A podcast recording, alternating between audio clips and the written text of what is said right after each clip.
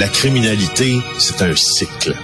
Et tu vois, le nouveau procès va se dérouler sans qu'aucun témoin ne se présente à la barre.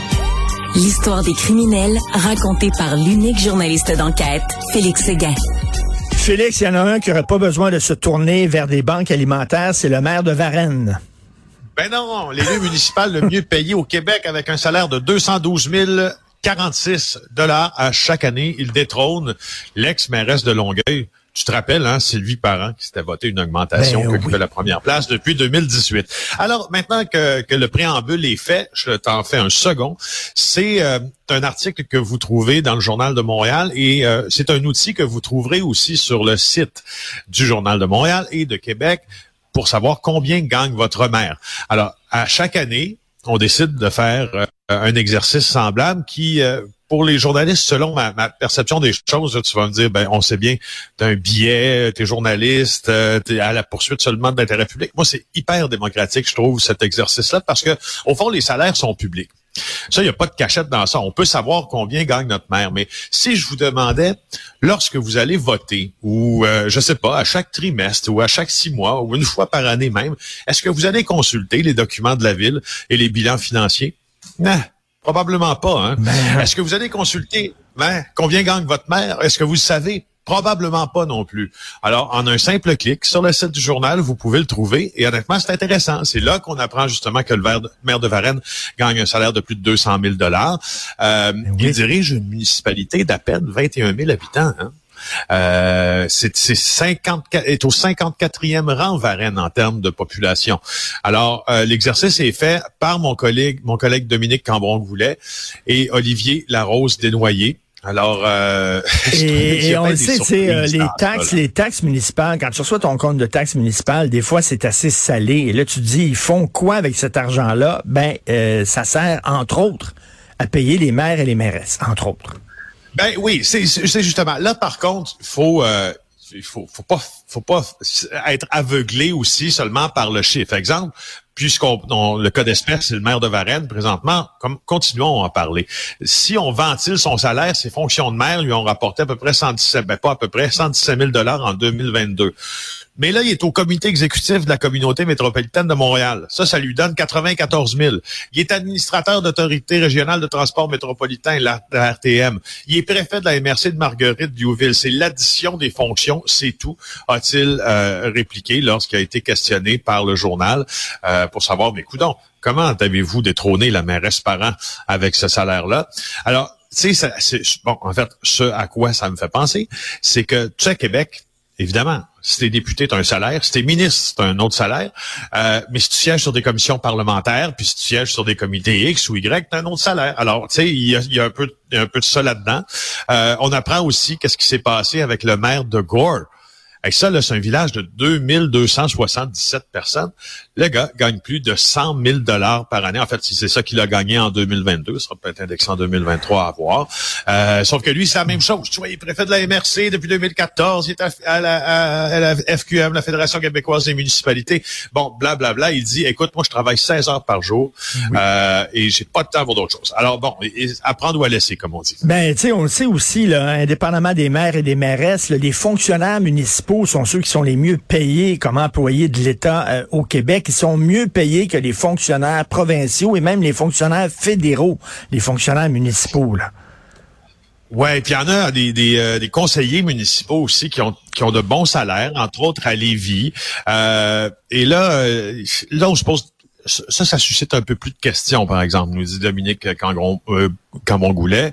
Euh, Isabelle Demers, Amélie Landry, deux conseillères à, à Lévis, euh, leurs deux salaires sont passés de... Euh, de ont subi une hausse de 87% de 61 000 à peu près à 114 000. Alors, on s'entend que c'est pas loin du double. Encore une fois, euh, ça s'explique par, selon elle, le fait qu'avant elle était conseillère euh, régulière, puis là, ils ont été nommés au com- comité exécutif. Ça, alors, ça explique la hausse de salaire, mais le double, là, du simple au double, c'est quand même beaucoup. Non, non, c'est beaucoup, c'est énorme. Euh, écoute, je vais en parler tantôt dans mon segment LCN, mais cette vidéo du conducteur de camion qui a décimé totalement une famille lavalloise, c'est épouvantable. Écoute, je vous invite à aller la consulter encore sur le site du Journal de Montréal, tout en euh, félicitant Valérie Gontier là, de, l'avoir obtenu, d'avoir rédigé un texte qui fait réfléchir sur les textos volants. On en parle beaucoup, ça devient du bruit hein, un peu, les textos volants des fois. On, on, prend ça pour acquis, euh, on t'expose au volant, puis peut-être qu'on se dit des fois, ben tu sais, si je regarde deux secondes mon téléphone, euh, bon, à quoi bon, je, prends le risque. Alors là, tu verras sur cette vidéo-là, vous allez tous voir que le conducteur de Fardier qui a euh, embouti là un autre véhicule à Laval en 2022, ben il n'a laissé aucune chance à ses occupants. Tu te rappelles, il était au volant d'un camion remorque de marque Volvo. Il y avait une file de véhicules qui ralentissait puis qui s'immobilisait devant lui. Euh, sur l'autoroute 401 près de Belleville en Ontario. Et puis, quand tu regardes les images qui sont diffusées sur le site du journal, il ne fait presque regarder son, que regarder son cellulaire. C'est troublant.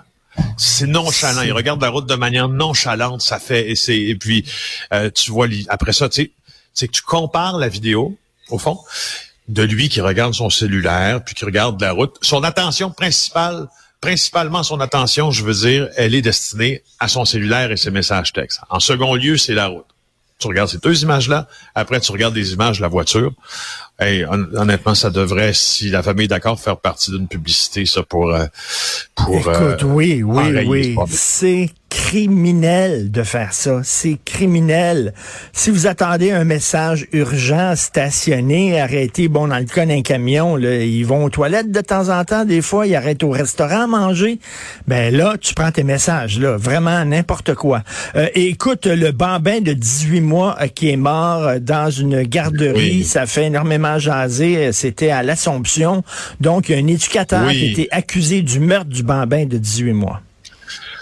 Oui, justement. Et puis, euh, semble-t-il, selon ce qu'a rapporté ma collègue Elisabeth Laplante, qu'il euh, versait des larmes, qu'il pleurait lors euh, de, ce, de sa comparution.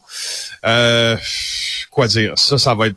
Je sais, je sais pas quelle preuve a la police pour l'accuser, parce que ça, au fond, ça n'a pas tout à fait été dévoilé, là, mais on sait qu'il s'appelle Caran, voyons, j'ai de la misère à prononcer son nom, Caranzalan Ladri. Et puis, il a été arrêté vendredi, il y a 34 ans. Euh, meurtre non prémédité, donc c'est l'accusation. Euh, ce meurtre au deuxième degré. En fait, c'est pas un homicide involontaire, c'est un meurtre non prémédité. C'est-à-dire, y a un acte criminel dans ça. Et puis, j'ai hâte de voir quelle est la preuve qui sera déposée pour euh, permettre que les procédures aillent plus loin, parce que ce qu'on sait, c'est qu'il avait des graves blessures, l'enfant, le bambin, je devrais dire. Puis on, quand on l'a conduit à l'hôpital, on a remarqué qu'il y avait des violences évidentes, notamment la tête. Et, Félix, la, la, la, ministre de la Famille a déposé un projet de loi en, euh, en disant euh, les gestionnaires de garderie maintenant doivent dévoiler de façon volontaire s'ils ont effectivement un passé judiciaire ou s'ils ont bon commis des gestes qui euh, fait qu'ils sont pas à bonne place.